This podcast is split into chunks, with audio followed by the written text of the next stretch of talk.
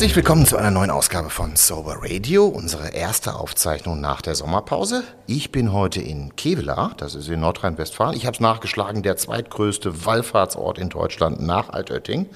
Und mein Gast heute ist der Jürgen. Ich grüße dich. Hallo. Jürgen, äh, wir haben uns ungefähr vor einem Jahr kennengelernt. Und dann habe ich mal mit jemand anderem über dich gesprochen und der sagte, mit dem musst du unbedingt einen Podcast machen. Der Mann, der hat Pionierarbeit geleistet. Äh, was kann der gemeint haben mit der Pionierarbeit? Oh, was er gemeint haben kann. Ja, ich äh, bin 1969 nach Berlin, abgehauen hier aus dieser Ecke. Aus der Ecke, wo du jetzt wieder heute deinen Lebensmittelpunkt hast. Ja, wo ich im Alter zurückgekommen bin. Ja. Genau so. Und äh, in Berlin musste ich dann nebenbei arbeiten und habe in einem Jugendzentrum angefangen in Reinickendorf, das Prisma, das gibt es heute alles nicht mehr. Und in dem waren die ersten ja, Junkies, das heißt Drogenabhängige von der Spritze bis hin zu den damals noch Haschrebellen, die ja eigentlich nur Hasch geraucht haben. Und keiner von den Mitarbeitern dort wusste Bescheid, wie, wie gehe ich mit den Leuten um, was kann man da machen. Äh, damals war ja Berlin noch sehr politisch und der Auftrag im Prisma war, äh, politische Jugendarbeit mit Lehrlingen und so weiter zu machen. Äh, das ging dann alles natürlich den Bach runter, weil die Drogenabhängigen das Feld beherrschten. Zu der Zeit war auch Ilse Reichel, die spätere Senatorin für Familie, Jugend und Sport in Berlin, im Bezirksamt Reinickendorf, wo dieses Prisma lag, und war dort Stadträtin. Die war mit ihrer Freundin in London, hat in London äh, Release erlebt und gesehen und besucht und kam zurück und hat gesagt, so was müssen wir hier auch machen. Wurde sie Senatorin und hat gesagt, Jürgen, mach sowas wie Release. Und damals war so, dass die alle aussahen wie die Drogenabhängigen. Ja, also lange Haare, Klamotten waren. Wir reden so von Ende der 60er Jahre, also genau. mit einer ganz bestimmten Kultur verbunden. Ja. Hattest du auch lange Haare zu der Zeit? Ich hatte lange Haare, ja. Ich war 15 Jahre nicht zu Hause. Als ich das erste Mal wieder da war mit langen Haaren, hat mich mein Vater angeguckt, hat, hat aber nichts gesagt. Also er hat gemerkt, er konnte mir nichts mehr sagen. Nein, aber klar, das gehörte da, damals dazu. Das war 1970, 73. Ne? Okay. Und ja, dann fing das an. Es gab damals Wilhelm Tell Haus, das war die Nachsorgeeinrichtung von Havelhöhe. Havelhöhe war ein Zugskrankenhaus. Auch für Drogenabhängige? Nur für, Nur für Drogenabhängige. Heroin und Harte. Also mhm. wir, wir, hatten auch keine Hasch oder solche Leute, LSD, aber weniger, aber hauptsächlich Heroinabhängige. Das war damals gang und gäbe. Zu der Zeit hatte sich auch in äh, Release äh, Hamburg gegründet. Da gab es die ersten Drogenkongresse und man muss sich das so vorstellen, dass äh, viele Kinder von Politikern, Bürgermeistern und so weiter auch auf Drogen waren. Und deswegen äh, flossen Gelder oder ähm, die Bereitschaft, äh, sich da einzusetzen von den Politikern war sehr groß. Es war ein ziemlich chaotischer Kongress in Hamburg. Gut, weiter. Ich habe dann in Havelhöhe gearbeitet, habe nebenbei studiert, Sozialpädagogik das war, war, ja nicht deine erste Ausbildung als Sozialpädagoge. Du hast was ganz anderes zunächst gemacht. Ne? Äh, ich habe hier in Geldern angefangen, eine äh, Lehre zu machen, die ich dann auch abgeschlossen habe. Und danach bin ich sofort weg. Also ich war, glaube ich, bis 17 hier. Ja, und was hat dich zur Sozialpädagogik sozusagen gebracht? Was hat dich daran interessiert? Das waren politische Leute. Also es, damals in Berlin äh, ging es nicht um Psychologie und um irgendwelche Päda Eriksen, Pädagogik, sonst was, sondern es ging darum, dass du Karl Marx lesen konntest, wusstest das, was drin stand. Äh, Mao Zedong, das waren diese ganzen Demos am Wochenende wo du durch Neukölln und Kreuzberg gerollt bist. Das war herrlich. Ich nehme jetzt mal an, ein komplett anderes Leben als das, was du vorher hier am beschaulichen Niederrhein in der Nähe eines völlig, Wallfahrtsortes erlebt hast. Okay. Ja. Also hm? das waren Welten. Ne? Ich habe auch eine Zeit lang gebraucht, aber es hat Spaß gemacht. Es war ja irgendwie Bambule, es war, es war, ja, es war einfach auch Theater. Mhm. Der Schah war dann da und der, der, die Leibwache vom Schah hat rumgeprügelt. Polizei stand immer nur daneben und hat geguckt und wusste eigentlich auch nicht, was sie hat da die machen Jubelperser sollte. geschützt, wie man damals gesagt Ja, hat. das, ne? äh, Mhm. genau. Also Okay, es war ja. eine ganz spannende Zeit.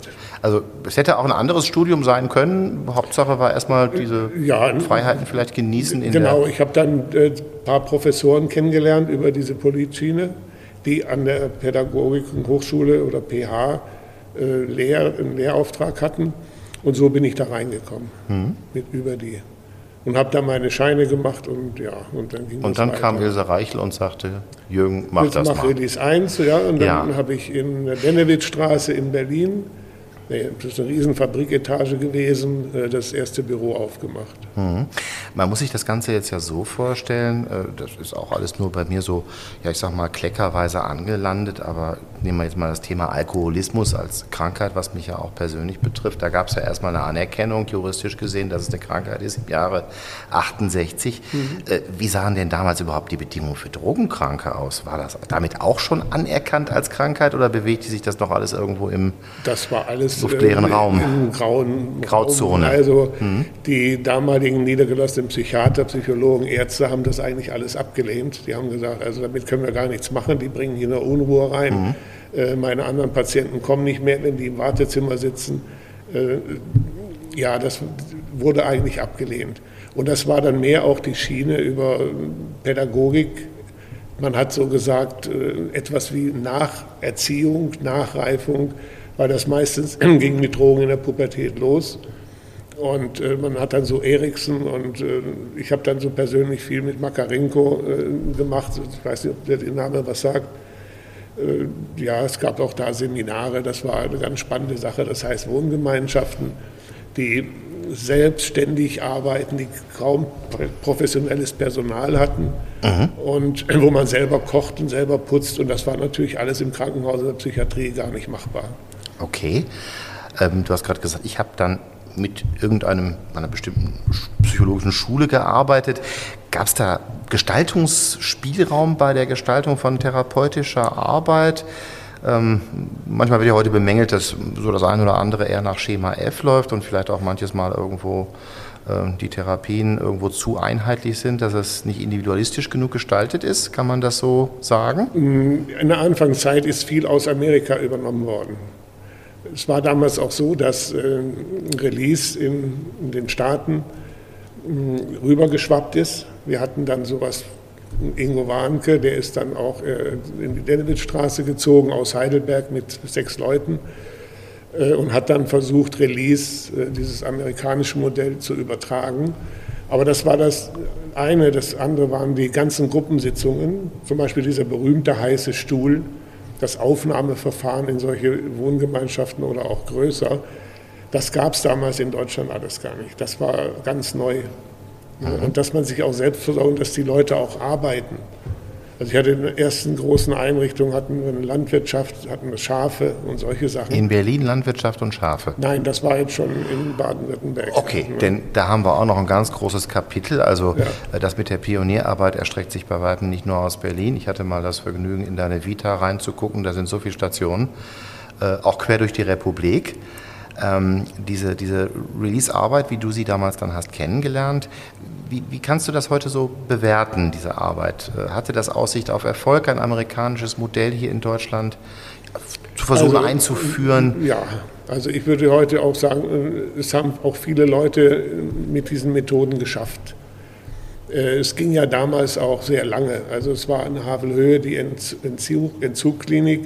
Dann äh, anschließend folgte das Tellhaus. Ne, Das ist auch in der Wilhelm-Tell-Straße gewesen. Das ist alles abgerissen in Berlin. Dort hat man quasi äh, als sogenannte Nachsorge gelebt und hat von da aus versucht, Arbeit zu finden oder Lehrstellen zu finden, wurde aber noch betreut. Und da waren so die äh, großen Götter, die kamen dann aus Cooper, so aus London, ne, die haben dann da Supervision gemacht. Also so weit waren wir schon. Dass Also das hört sich richtig international an. äh. ja, ja, diese Bewegung, äh, da kommen wir dann später drauf, Föderation der Drogenhilfen. Ja. Äh, das waren so die Ansätze. Dann habe ich äh, meine Frau kennengelernt, die aus Stuttgart kam. Und das war der Grund, dass ich dann aus Berlin weg bin. Ich hatte dann auch drei, vier Jobs. Ich habe noch einen Nebenjob gehabt als Kirchengemeinde, Mitarbeiter für Sozialarbeit, musste mit so einer Rockergruppe arbeiten, ganz anderes Thema. Die kamen immer jeden Abend an und haben mir alles angeboten, was sie geklaut hatten.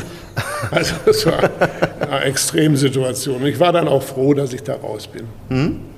Aber so ein bisschen hört sich das eigentlich an wie eine Karriere, die auch ein bisschen dem Zufall zu verdanken ist, äh, dass es da war, sich Gelegenheiten ja, ergeben haben ja. und so bist du auf die ja. Suchtschiene gekommen auf der professionellen Seite. Also der Ilse Reichel, die ist leider jetzt schon vor ein paar Jahren gestorben, bin ich auch sehr dankbar, dass sie das eigentlich ermöglicht hat. Sie hat äh, auch einen Topf aufgemacht für Suchtarbeit. Ich durfte dann mal nach Hamburg, Heidelberg, Frankfurt, München und dort die ersten Bewegungen und Beratungsstellen überhaupt aufzusuchen und das mitzunehmen, was man dann in Berlin machen konnte. Das wäre heute alles gar nicht mehr denkbar. Und dann über das Thema äh, Ehe und Beziehung war die nächste Station Süddeutschland. Stuttgart. Stuttgart. Noch ein Kulturschock. Ja, die Kehrwoche, das war ein Schock. Okay, und das gepflegte... Als wir die erste ja. Wohnung hatten, wurde immer geguckt, ob wir auch die Einfahrt kehren und die Mülleimer richtig hinstellen und, und, und. Noch mit langen Haaren? Oder? Ja, okay. Samtanzug und langen Haaren. Auch eine Kombination. äh, was war deine Aufgabe in Stuttgart? Äh, dann habe ich natürlich eine Arbeit suchen müssen oder einen Job erstmal und äh, den habe ich dann in Tübingen gefunden. Da machte gerade in der Froschgasse eine Nachsorgewohngemeinschaft auf äh, für Drogenabhängige, die eine Therapie im Grunde hinter sich hatten. Und das war dann so eine Art Wiedereingliederung ins Berufsleben. Froschgasse 1 war das. Und daraus ist dann, da war ich glaube über 20 Jahre, daraus ist dann die Drogenhilfe Tübingen geworden die Ableger in Berlin hatte und in Bremen. Also als quasi das hört sich ganz unspektakulär an, Drogenhilfe Tübingen, aber ich habe festgestellt, dass das in, in, Fachkreisen also bis heute ein feststehender Terminus ist und das war so einer der Punkte, warum man dir den Begriff der Pionierarbeit sozusagen auch äh, zugedenkt. Ne? Ja, es war, äh, es war, wie gesagt, äh, ewige Diskussion. Ne? Mhm. Damals ganz kurz, die Finanzierung war über den Sozialhilfeträger landesweit. Die haben die Pflegesätze bezahlt, ne, auch in der Froschgasse und dann weiterhin in der Bebenhäuser Straße. Das war dann eine Einrichtung mit 40 Plätzen, wo sie immer größer wurde. Äh, ja, und die nächsten Einrichtungen, das war eindeutig geregelt. Mhm. Frage in dem Zusammenhang ähm, bei einer Stadt wie Berlin. Ähm, du hast eben auch von Politisierung gesprochen ähm, auch damals, sagen wir mal, durch die, durch die Drogenszene, die, glaube ich, bundesweit ja auch bekannt war, 70er Jahre, dass es da von Seiten der Politik Unterstützung für fortschrittliche Projekte gegeben hat, kann man sich vorstellen. Meine Assoziation bei Baden-Württemberg 70er Jahre ist natürlich stockkonservativ. Wie waren dort die Bedingungen? Das würde mich interessieren. Oder ist vielleicht mein Bild auch ein völlig falsches an der Stelle? Ja, auch da äh, gab es Abhängige, deren Eltern in guten Positionen saßen. Nicht? Also äh, von da aus war das dann schon ein bisschen leichter. Ja, also über diese Schiene der abhängigen Kinder dort reinzukommen und auch äh, die Politik war offen und hat auch da in eurem Schwabenländle gesagt, also wir müssen da was machen. Das wurden ja auch immer mehr. Das war jeden Tag Pressenachrichten über Drogentote. Drogentote. Hm. Im Landtag äh, haben Junkies bei einer Drogendiskussion von den Politikern oben in der Toilette gespritzt. Einer ist dann umgefallen und da war das plötzlich auch nahe. Ne? Dann war das nicht mehr so weit weg. Also das sind alles Sachen, da gab es auch Unterstützung. Ja, und das war jetzt äh, eine Station in einer klassischen Universitätsstadt. Tübingen ist ja nur auch seit, ich weiß nicht wie vielen Jahrhunderten schon Universitätsstadt. Äh, hat das studentische Milieu irgendwie was, eine besondere Rolle gespielt dabei? Wenig. Also die sind kaum, es waren, ich glaube, 40.000 Studenten hat Tübingen, also endlos viele. Äh, es gab viele Wissenschaftliche, es gab auch viele Krankenhäuser oben oder Unikliniken und so weiter, die auch da unterstützt haben. Also das, äh, aber dass die Studenten jetzt irgendwie Berührungspunkte mit uns oder Drogen oder Dinge war eher nicht der Fall. In Berlin war das schon so gang und gäbe. Anders. Hm? Okay. Ähm, ich muss jetzt mal ganz, ganz naiv fragen, weil ja das Drogenumfeld für mich ähm, zum Teil auch ein sehr fremdes ist, obwohl ich immer sagen muss, dass es mir ganz gut getan hat, in einer suchtmittelübergreifenden Einrichtung Therapie gemacht zu haben. Manchmal würde ich auch behaupten, dass ich dort von den Drogenkranken mehr gelernt habe als von den Menschen, mhm. die wie ich äh, am Alkohol gehangen haben. Ähm, ich sag mal, wie sah das damals aus? Äh, sowas wie, wie Substitution war noch kein Thema oder begann das Nein. damals schon? Nein, also Methadon und solche Sachen waren überhaupt kein später? Thema. Mhm. Später kam das erst dazu. Äh, das wurde erst mit der HIV, also mit dieser ganzen AIDS-Diskussion spannend und dann kam auch diese Methadon-Diskussion dazu. Viele drogenabhängige Frauen äh, waren dann schwanger und so weiter. Aber das war, ich habe jetzt so in den Jahren 74, 77 so ein bisschen geredet. Das kam alles später. Mhm. Aber wir hatten äh, eben einen riesen Zulauf und sind dann, da war dieses Tübingen voll, dieses Haus. Es war ein ehemaliges Kinderheim. Wie viele Plätze hatte das? Ja, an die 50 Plätze. Mhm. Das war Bebenhäusener Klosterhof, das gehörte zu Bebenhausen, ein Riesenkloster, wunderschön, eine Anlage. Und von da aus haben wir gesucht, andere Einrichtungen oder Liegenschaften. Dann kam dazu, dass die Volljährigkeit von 21 auf 18 sank. Und dazu war natürlich das Angebot an Häusern und so war riesig. Ne? Die ganzen Kirchengemeinden oder Kirchenträger hatten solche Häuser und wussten nicht, wo, wo, was sie damit anfangen. Und von da aus kam ich auf den Friedrichshof und habe den dann übernommen als leerstehendes. Und das war dann eine Einrichtung, da hatten wir, glaube ich, 80, 90 Leute. Ich hatte die erste Kindergruppe, anerkannte äh, Frauengruppen, also alles. Das war eine riesen Treibhaus-Gärtnerei-Geschichte. Ich habe eine Schreinerei dann angemietet, den Meister eingestellt, die vor dem Konkurs stand und der hat dann ausgebildet. Da waren zehn Ausbildungsplätze und haben dann danach diese Wohngemeinschaften gegründet. Man darf nicht vergessen, zu der Zeit war die sogenannte Therapie oder die Behandlung 18 Monate.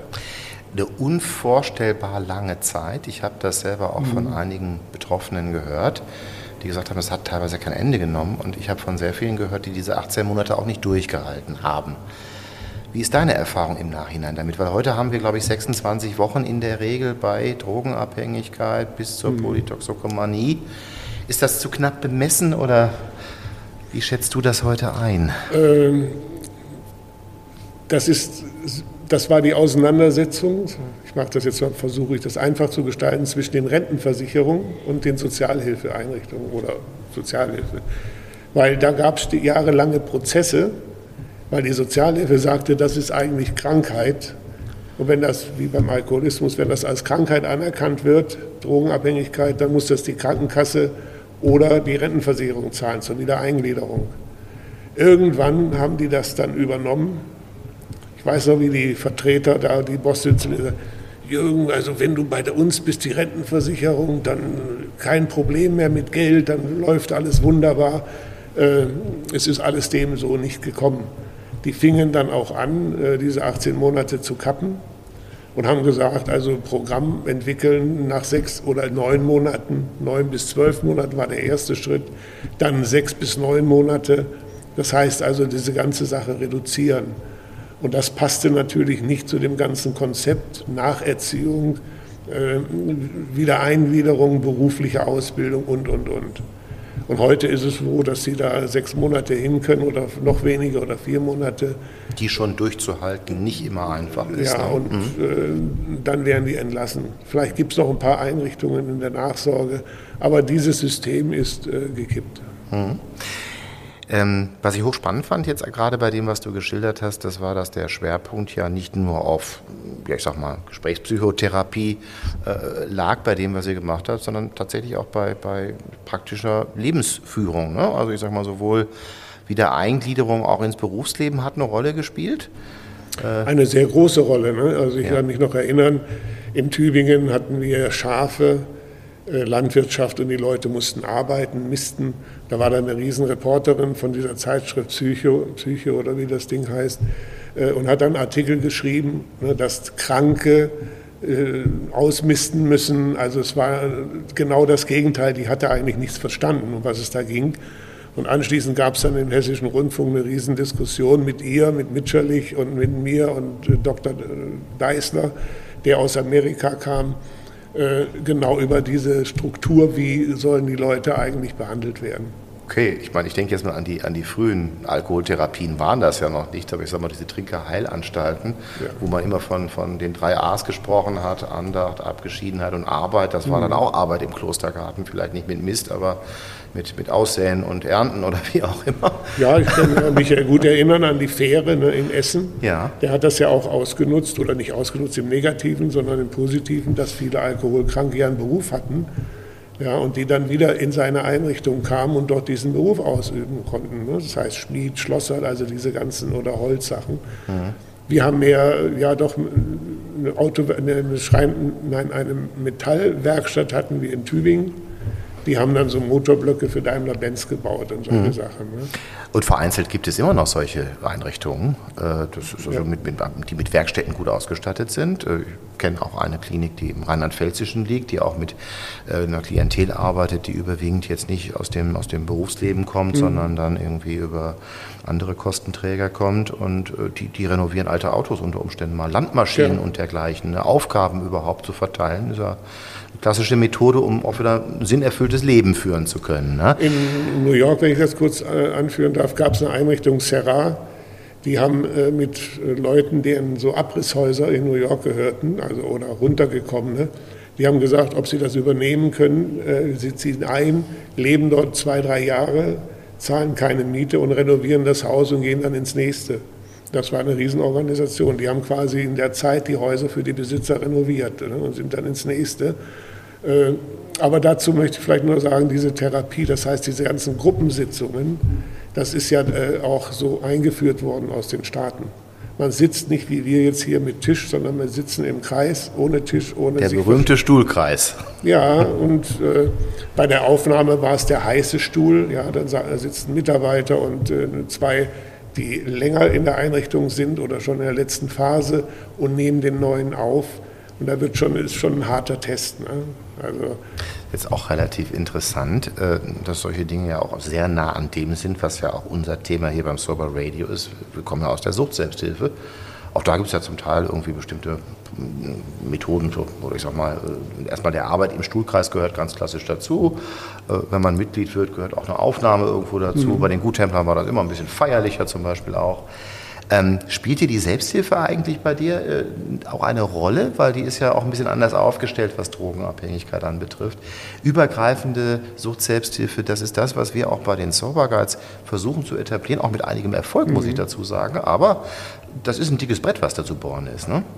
Klar, der Begriff Hilfe zur Selbsthilfe, ne, auch von Zünderern äh, geprägt, äh, ist schon wichtig und war ein großer Bestandteil auch. Ne. Wir haben keine Köche gehabt, doch wir haben dann eine Hauswirtschafterin gehabt aber wir haben selber äh, gekocht. Ja, und das waren, äh, wenn ich an Friedrichshof denke, Einsatzkommando morgens um acht, Gesundheitsamt, äh, weiß ich, äh, Veterinäramt, die kommen und stürmen die Küche äh, und sagen, das Holzbrett muss weg, da muss Metall hin und, und, und. Das haben wir alles mitgemacht, aber die Leute haben das alles sehr gut auch hingekriegt und die haben auch gekocht und es gab immer gutes Essen und so weiter. Und wir hatten ja auch durch das Treibhaus äh, ein Stück Selbstversorgung. Okay. Das war ein wichtiger Bestandteil. Mhm. Eine ähnliche Einrichtung kenne ich heute noch aus der Nähe von, von Marburg, die auch aus Sühnernon mhm. hervorgegangen ist. Die Fleckenbühler sind ja, glaube ich, auch ein bisschen ähnlich organisiert. Ne? Ja.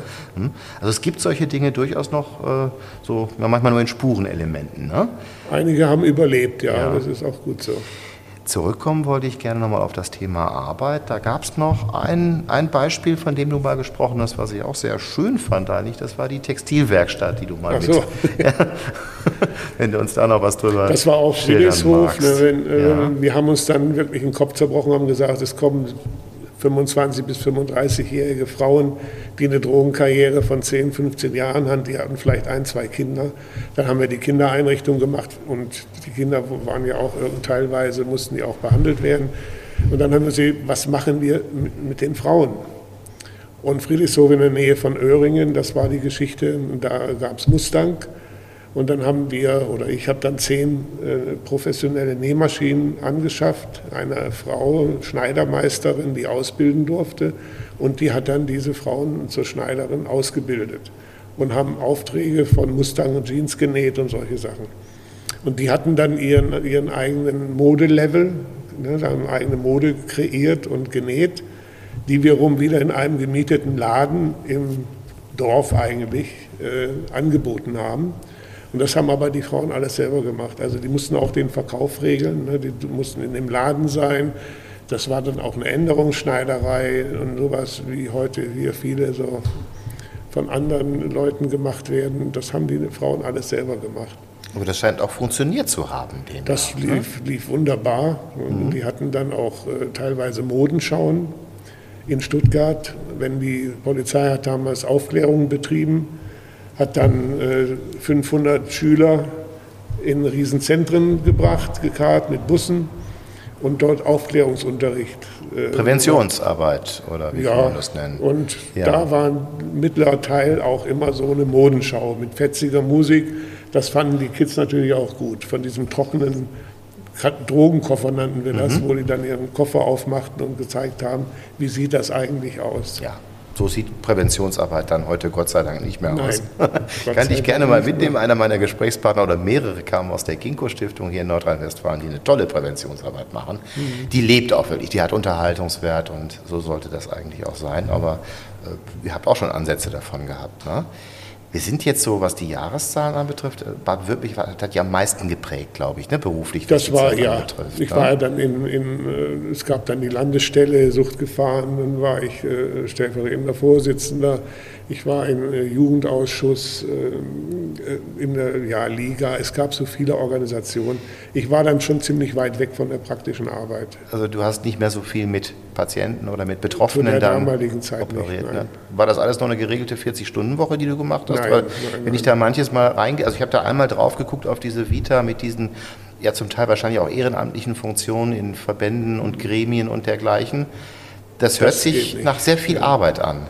Ich hatte keine 40-Stunden-Woche, ich hatte eine 60-Stunden-Woche oder noch mehr. Und als dann natürlich äh, Bremen und Berlin dazu kamen, war ich dann Tannenhof, Berlin, Dro Drogenhilfe Tübingen in Berlin e.V. Schöner Name, ja. Toll, ne? Und das hieß dann auch Drogenhilfe Bremen, der Drogenhilfe Tübingen Bremen. Ja. Das wurde dann alles geändert, weil natürlich die Geldgeber gesagt haben, Bremen, wir zahlen doch nicht für Tübingen. Ne? Ja, klar. Bis sie das verstanden hatten, dass das nur die Trägerkonstruktion war. Aber da musstest du natürlich überall hin. Ja? Und die Landesstelle, da eine Tagung, da eine Tagung. Ich habe das teilweise auch äh, ausgenutzt. Heute würde ich das so nicht mehr machen. Mhm. Ähm, vom Arbeitsumfang her? Vom Arbeitsumfang ja. her und weil dann auch die Ehe. Du warst auch Familienvater, ne? Ja, dass ja. die Ehe kaputt ging, weil ich ständig weg war. Ähm, aber gut, man hielt sich oder ich hielt mich damals auch für unersetzbar.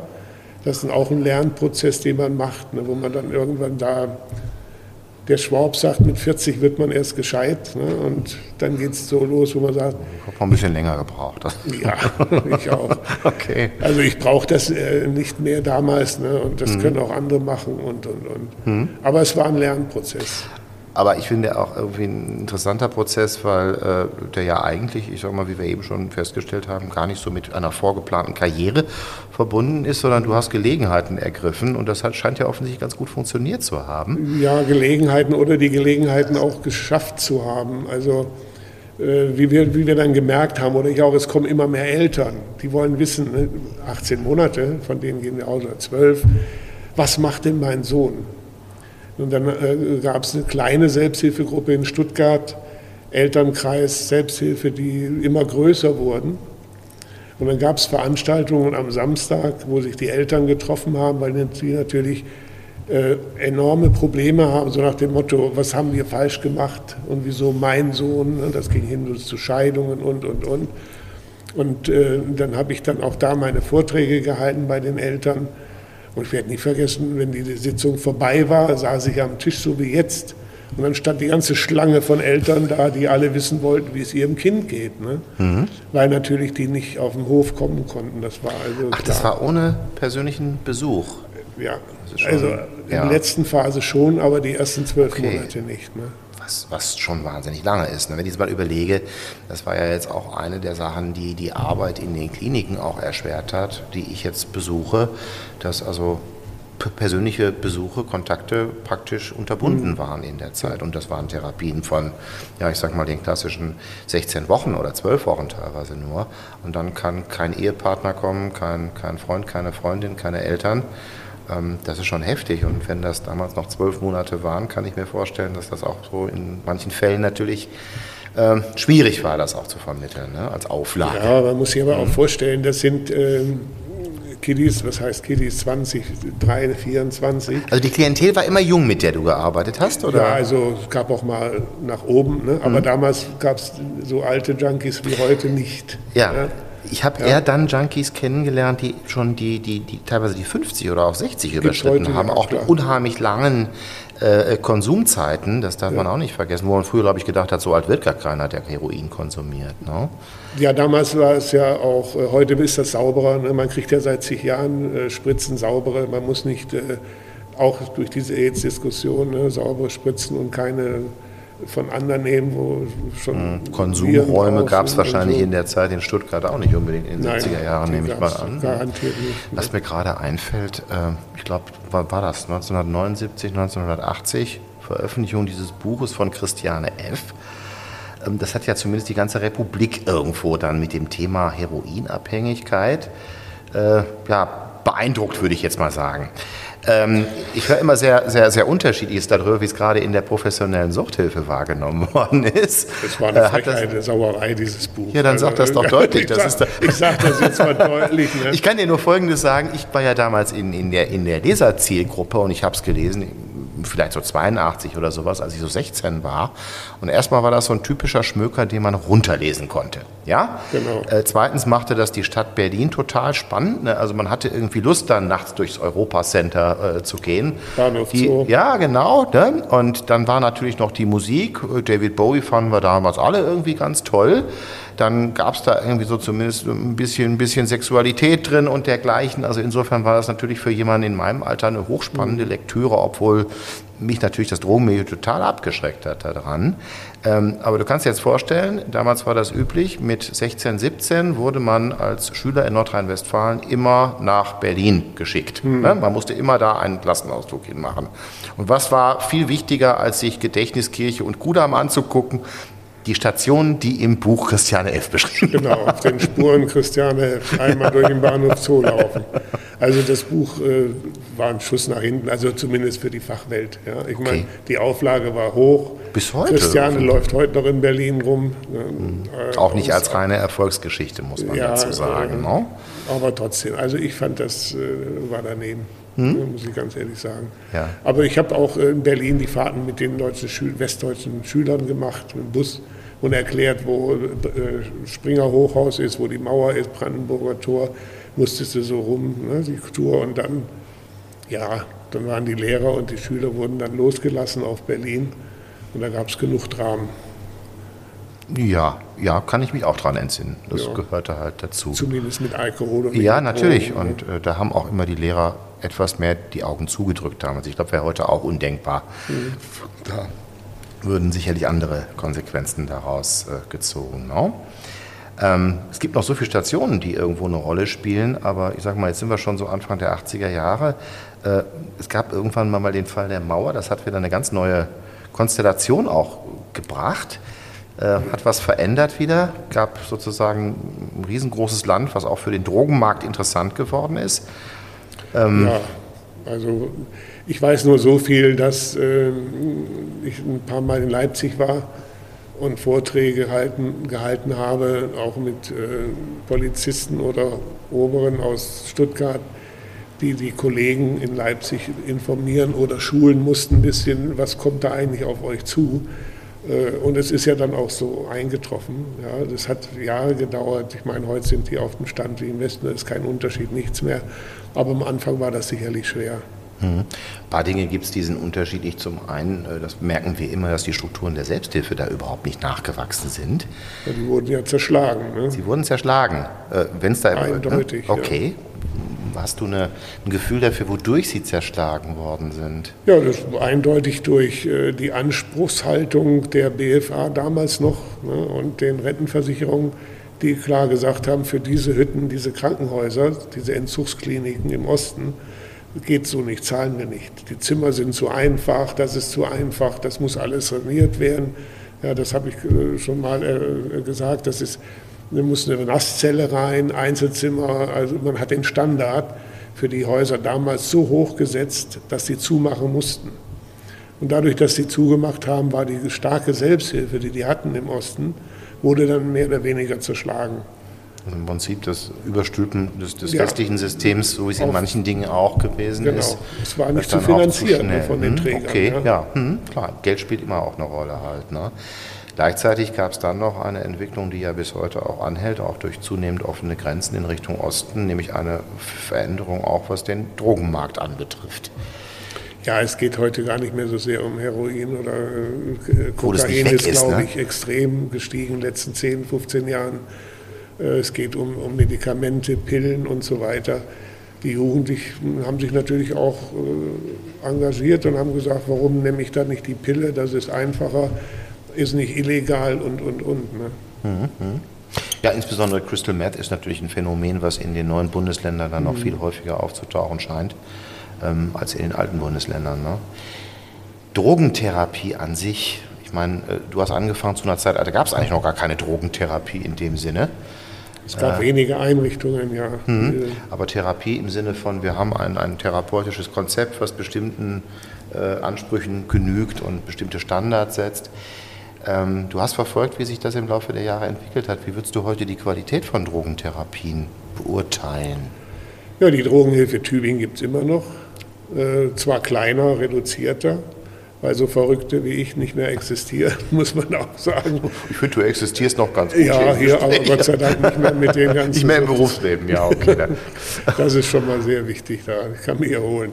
Nein, aber äh, dadurch die Reduzierung der Behandlung, zum Beispiel, dass die ganzen Sozialpädagogen, Erzieher, Sozialhilfe, äh, Sozialarbeiter, die haben eigentlich nichts mehr zu sagen. Wichtig ist, dass eine Einrichtung einen Arzt hat, Wichtig ist, dass sie vielleicht noch einen Psychiater haben. Bloß Psychoanalytiker, solche Geschichten, die können sie nicht bezahlen, also Psychologen. Gibt es auch, glaube ich, auf dem Markt gar nicht mehr so viele. Ne? Gibt auch auf dem Markt nicht und so weiter. Mhm. Aber das ist das Anspruchsdenken. Mhm. Und wenn ich mir das Medizinstudium ansehe, damals gab es nicht ein Seminar über Drogen oder sowas. Später gab es vielleicht mal äh, ein Semester, wo man sich was anhören konnte über Alkoholismus und sowas. Aber glaube ich immer noch wenig als Pflichtveranstaltung. Ist, ja, ne? ist immer nach wie vor. Also ja. die Ärztekammer macht äh, Fortbildungsveranstaltungen. Es war eine meiner letzten in Friedrichshafen am Bodensee, wo die Ärzte zusammenkamen und sich dann so haben fortbilden lassen. Äh, klassische Ärztekongresse oder sowas. Ne? Mhm. Aber, und das hat diesen ganzen Wandel gebracht. Da haben sie, hat also plötzlich so ein Arzt als Chef da, der im Grunde null Ahnung von, von Drogenabhängigen hat, aber der dann sein Programm entwickelt und danach musst du arbeiten. Und das war natürlich schon ein Knackpunkt. Mhm. Ja, das, das Thema Ausbildung und, und, und, Suchterkrankung ist natürlich ein Thema, was ich wahrscheinlich auch durch, wo der, der, der ja. Forschungsstand ja eigentlich großartig ist, wenn ich mir alles mhm. immer mal so, so angucke, an welchen Ecken geforscht wird und dann entdeckt man, wie viel Anteil die Genetik heute irgendwo an Suchterkrankungen hat. Ich kann das ja nur als Laie ein Stück weit erfassen, weil ich überhaupt keine medizinischen der Mann, Kenntnisse äh, habe. Professor in Tübingen, der hat dann auch, das war ein Bundesmodell, sehr viel über Alkoholismus geforscht, mhm. in Zusammenarbeit auch mit, äh, mit der Psychiatrie zusammen. Äh, aber das hat wenig mit diesem praktischen Umgang. Äh, also ich habe dann zum Schluss in, in, äh, in München eine Geschichte. Station, über die wir noch gar nicht gesprochen haben, über München, ne? Nee, wir sind immer noch in Stuttgart. nee, äh, über dann Alkoholabhängige, die wo ich dann in der Psychiatrie war, dort Gruppen gemacht habe mit Patienten, um die rauszuholen und äh, in so eine Wohngemeinschaft zu integrieren. Und das waren also ganz andere Erlebnisse für mich, auch ganz teilweise schlimme. Mhm. Ja. Also eine, Frau, die wollte dann auch zu mir oder in die Einrichtung kommen, war nicht zu mir. Äh, dann hat sie einen Typen kennengelernt und vier Wochen später war sie wieder in der, in der Psychiatrie habe ich sie wieder gesehen und da war der Rest ihres Verstandes war weg. Sie hat mich nicht mehr erkannt, sie hat nur noch ein bisschen gelallt und das war, das war erschreckend zu sehen, wie schnell so ein Abbau durch Alkoholismus geht. Also nicht, dass man jahrelang trinkt und sagt, gut, ich bin jetzt, weiß ich nicht, äh, Spiegeltrinker oder ich bin der, aber ich kann noch arbeiten oder, sondern das, wie schnell das dann geht, wo, wo gar nichts mehr geht. Das ist dann wie bei Heroinabhängigen, wo da die dürren Gestalten auf dich zukommen und äh, nur noch einen Droge wollen, einen Schuss wollen. Ne? Mhm, mh, mh. Ja, wobei man ist ja trotzdem erstaunt, äh, was so mancher Körper wegstecken kann, auch ohne, dass man diesen Klischees praktisch entspricht. Ne? Ja. Also ich kann mir entsinnen, als ich zum ersten Mal irgendwas von Crystal Meth gehört habe, war meine Vorstellung eben auch dieser schnelle Verfall. Die haben alle keine Zähne mehr, aber dem ist ja nicht so. Und es ist mhm. ein Teil davon, den es so trifft. Man weiß es nur vorher nicht. Genauso wie man beim Alkoholismus nicht weiß, ob man sich zuerst den Verstand wegsäuft oder ob die Leberzirrhose zuerst genau. kommt. Äh, dass man alles gefahrlos übersteht, ist eher der seltene Fall bei den großen Mengen, die der Körper Aber man merkt ja oder hört auch wenig von denen, die gestorben sind. Das ist ja so ein ja, die, Problem. Ne? Äh, gibt es ja auch nun also wenn du sagst, ich habe mal einen getroffen, der war 55 und Junkie 40 Jahre, äh, auch wie Zeitraum sind da gestorben ne, in den Jahren. Und ja, äh, es ist ja auch manchmal dann schwer, irgendwelche späteren Krankheitsbilder zurückzuführen noch auf die Abhängigkeit. Aber de facto ist es ja so, dass das auch viele Folgekrankheiten sein können, die dann hinterher den Tod bewirken. Ne? Ja, das ist wie Corona. Ne? Mhm. Also, äh, Im Niederrhein hieß das damals, als ich hier noch war in den 60ern, hm, ja, der Erwin sowieso ist gestorben an Herzversagen. Mhm. Dabei war klar, dass der eigentlich seit Jahren extrem Alkohol konsumiert hat und mit Sicherheit Vollalkoholiker war. Mhm. Der ist dann aber nicht am Alkohol gestorben, sondern an Herz oder äh, Krebs. Krebs ist auch so ein Thema. Ne? Ja, und was der Hausarzt letztendlich einträgt als Todesursache, ja ist vielleicht auch nicht immer hundertprozentig äh, Nein, das präzise. war auch, äh, wie, wie, die Gesellschaft darauf reagiert. Ne? Mhm. Also Herzinfarkt ist doch angenehmer als... Angesehener ist, auch äh, wahrscheinlich. Ne? Als, dass der ist am ähm, Alkoholismus gestorben. Ne? also mir schießt jetzt einfach noch der Gedanke durch den Kopf, den muss ich jetzt an der Stelle loswerden. Ich glaube gar nicht, dass bei mir der Körper zuerst irgendwo kapituliert hätte. Ich hatte am Ende wirklich Angst, dass ich verunfalle, mhm. weil man segelt natürlich auch schon mal die Treppe runter. Und wenn das dann innerhalb kurzer Zeit zwei, dreimal passiert, der ganze Körper ist blau, denkt man sich beim nächsten Mal, falle ich mit dem Kopf zuerst runter. dann ist es vielleicht irgendwo aus. Da steht dann aber nicht, ist, ne, also ich sag mal, am Alkohol gestorben, sondern verunfallt. Ähm, das ist tausende von Gründen aufzuhören. Mhm. Ja? Und, aber die sind eigene persönliche Erlebnisse und sehr unterschiedlich. Mhm. Äh, wenn du sagst, du hast dann plötzlich Angst, das heißt auch, dass du ja noch an deinem Leben hingst und auch leben wolltest. Und äh, ganz so weit hast du dich nicht aufgegeben. Ne?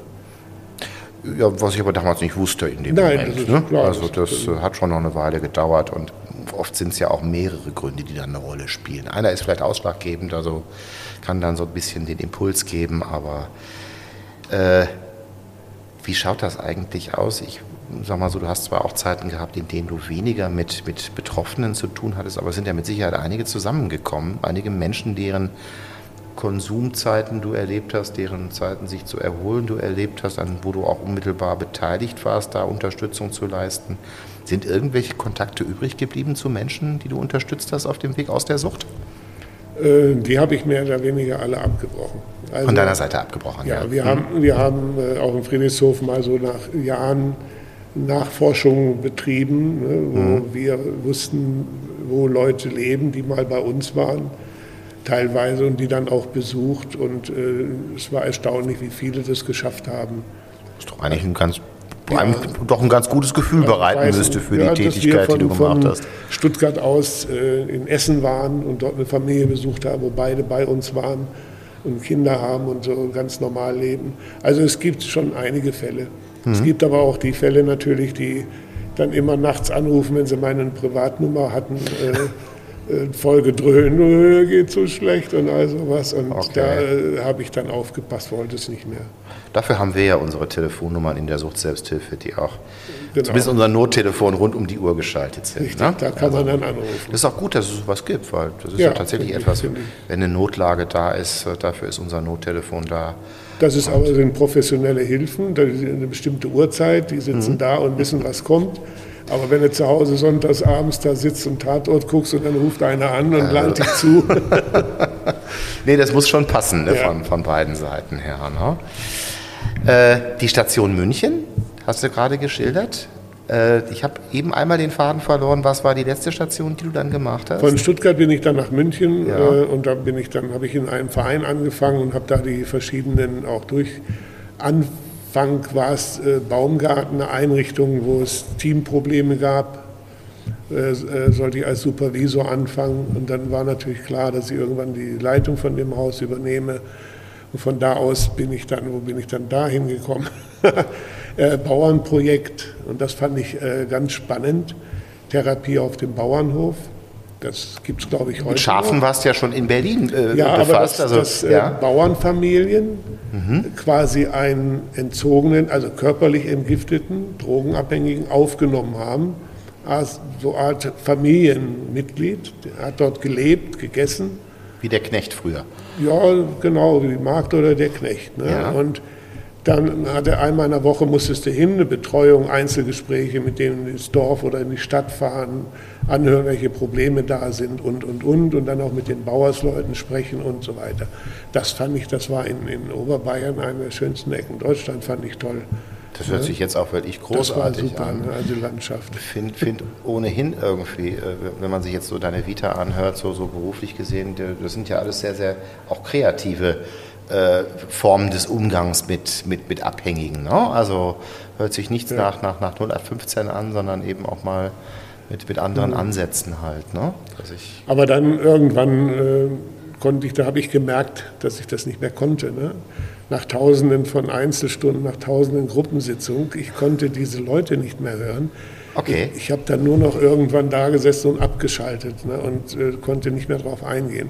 Mhm. Und da war ich aber auch schon etwas fortgeschritten im Alter, wo ich dann gesagt habe, also es, es geht alles so nicht mehr. Ne? Mhm. Und diese Labergruppen von Politikern oder äh, Bonzen, sage ich mal, von den ganzen Verbänden, die, äh, das war mir alles zuwider, das wollte ich nicht mehr. Okay, ich meine, du warst ja auch auf vielen Veranstaltungen, die hochkarätig besetzt ja. waren. Und wenn man so hört, mit welchen Menschen du Kontakt hattest, da fielen ganz viele Namen aus der Politprominenz oder auch aus dem Showgeschäft. Oder Frau Weizsäcker sagte mal zu mir, als wir in der Villa Hammerschmidt waren, Herr Karl, wissen Sie, wo Sie sitzen, auf welchen Stuhl? Sag ich, nein, wieso, das ist nett. Zum Mittagessen waren wir bei der. Und dann sagt sie, da hat letzte Woche Honecker gesessen. Oh, bin ich aufgesprungen und Hast den anderen Stuhl nein. gesucht, ja, okay. Vor 40 Jahren oder 50 hätte ich gesagt, toll. Ja, nein, gut. aber äh, ja. Gut, aber es nimmt auch nicht jeder mal eben in der Villa Hammerschmidt äh, Platz, was ja auch zumindest ein Zeichen irgendwo auch der, der Anerkennung solcher Tätigkeiten ja, ist. Das sind dann nicht die Nachrichten, die vielleicht irgendwo in der Tagesschau gesendet werden, aber Nein, das war die schon, Drogenhilfe 80 in Frankfurt, die wir gegründet haben mit einem guten Freund von mir. Gibt es irgendeine Großstadt, wo du nicht tätig warst? Im Ruhrgebiet Hannover warst du nicht ganz so sehr, wenig, ne? Dortmund war ich nur ein, zwei Mal. Okay. Düsseldorf schon öfters wieder, ja. Aber tätig war ich eigentlich nur in... Weil Frankfurt hatten wir gar nicht irgendwo beleuchtet. Nee, das war auch nur so eine Art Spendenaufruf. So. ne? also mhm. Sammelverein, der hatte keine äh, wir haben dann finanziert, Synanon äh, brauchte, weiß ich, in ihrem Neubau Stühle, äh, solche Sachen. Ja. Das wurde finanziert. Und das war ein Sammelgeld, Sammelverein. Okay. Aber dadurch kam ich an die Leute und auch Weizsäcker sollte äh, Schirmherrin werden. Aber die hat dann mehr oder weniger gesagt, nee, also für Drogenabhängige macht sie sich nicht so platt gesagt. Also ich tanze nicht auf Bällen, um Geld zu spenden für Sucht. Das passt nicht. Okay was man akzeptieren Haben wir ja auch müssen. Ne? Und sie war ja auch bei Habt ihr eine Alternative gefunden als Persönlichkeit des öffentlichen Annemarie Lebens? Renger war dann äh, okay. Schirmherrin. Denn das, das ist auch so eine Sache. Also ich sage mal, es gab so ein paar Dinge in den letzten Jahren. Ich kann mich entsinnen, Harald Schmidt hat sich mal für die für, für, für, das Thema Depressionen zur Verfügung gestellt als, als Testimonial oder für Werbezwecke, jemanden im Bereich äh, Alkoholismus, Drogenabhängigkeit zu finden im öffentlichen Leben, der bereit ist, da etwas zu machen, ohne kommerzielle Interessen tatsächlich mhm. in so einer alten äh, traditionellen Haltung, Schirmherrschaft oder, oder wie man das immer auch nennt, äh, das ist, das ist schwer. Ne? Gibt es also relativ wenig Beispiele, zumindest hier bei uns in Deutschland. Ne? Mag in anderen Kulturen ja. ein bisschen anders. Wir hatten sein. Frau Kohl auch auf dem Schirm, die wollten wir auch haben. Aber äh, kurz danach kam ihre Krankheit. Und ging ja nicht mehr vor Aber die Tür. Ich ne? bin mhm. äh, während der Zeit äh, so untersucht worden und mein Umfeld, mhm. ja, also alle, also vier, fünf Vorstandsleute von der Drogenhilfe 80, wenn die an Frau Kohl gehen, Sie haben Nachbarn befragt, Okay. Aber interessant ist, dass du äh, politisch auch offensichtlich gar keine Berührungsängste irgendwo hattest. Du bist durch alle Parteien irgendwie mal durchgegangen, wenn die dich unterstützen konnten, ne? Ja, also ich, wenn man von der Studentenzeit äh, mal absieht, wobei ich heute darüber lache, ne, nicht da mir vorstelle, wie du durch die Häuserschluchten Ho Chi Minh gerufen. So, denke ich heute, Mai, warst du bekloppt. Gut. Aber es war, wie gesagt, es war ja auch damals Anfang eigentlich mehrheitsfähig in deiner Generation. Es war ne? auch schön, es war, ja. es hat, Bambude war toll. Zur damaligen Zeit war das gut. Ja. ja. Und es wurde ja auch äh, ziemlich dramatisch dann. Ne? Das war dann nicht mehr so gut. Mhm. Ähm, das, dann waren wir eben schon so auch bei den letzten Stationen, die dein Berufsleben ausgemacht haben, angelandet. Wir sind jetzt schon irgendwo in den 2000er Jahren, ne? Richtig. Ja. Bist ne? du dann regulär ins Rentenalter, in, in, in, in, den Ruhestand gegangen? Oder? Äh, ein paar Jahre früher. Bisschen früher. Ich hatte ja dann diesen Unfall. Da war ich äh, Reha und alles Mögliche. Mhm. Und äh, danach habe ich gedacht, nee, jetzt äh, mhm. steige ich aus.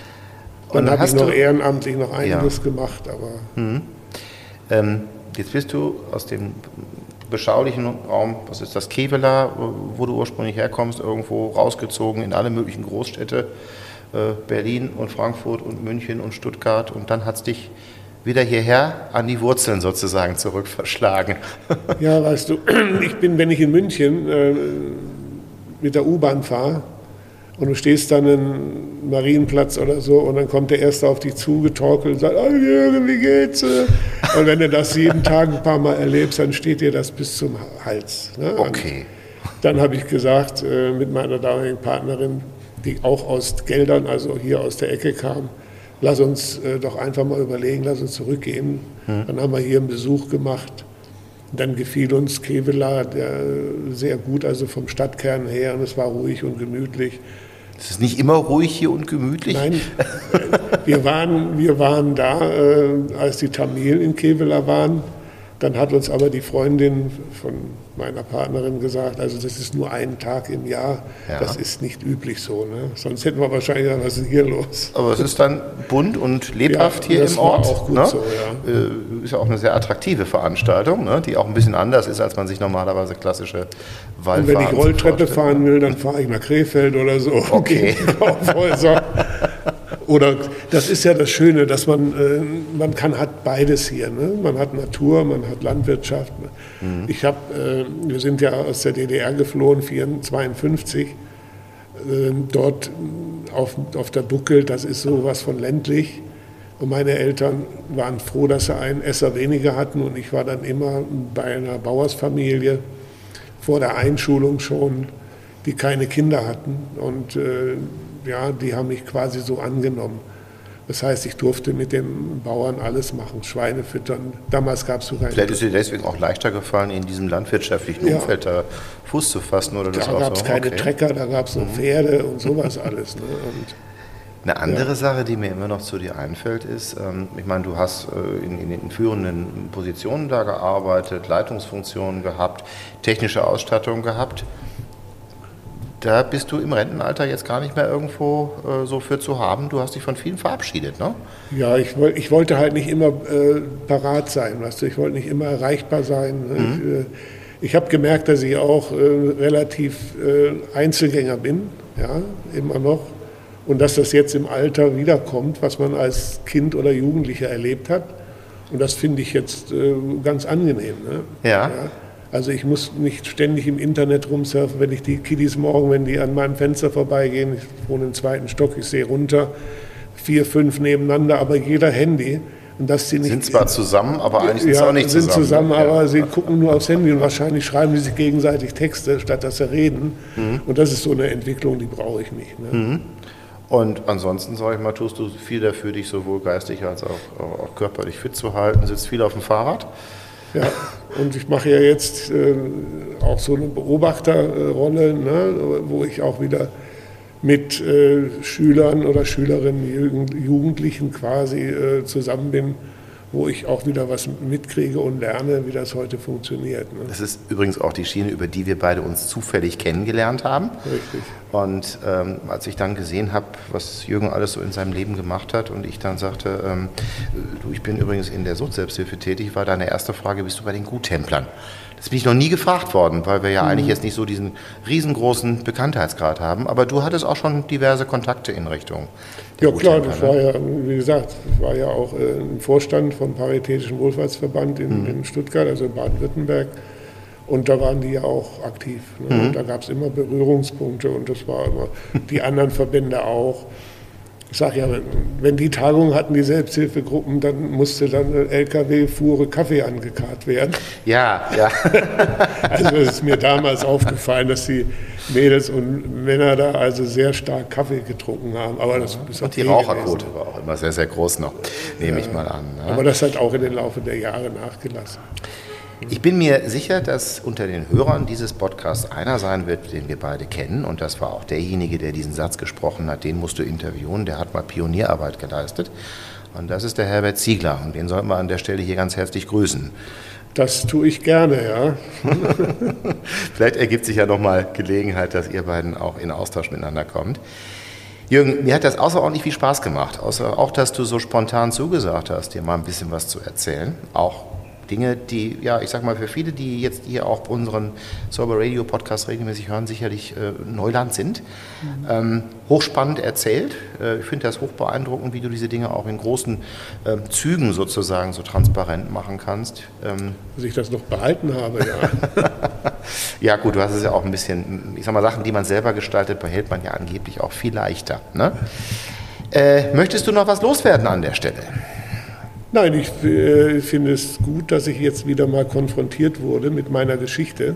Und ich bin gespannt, äh, was da heute Nacht wieder in Träumen auf mich zukommt. Ah ja, gut. Das, also ich habe jahrelang geträumt von, von Gruppensitzungen und so weiter, von Marathonsitzungen, die so 12, 14 Stunden gingen, wo keiner raus durfte.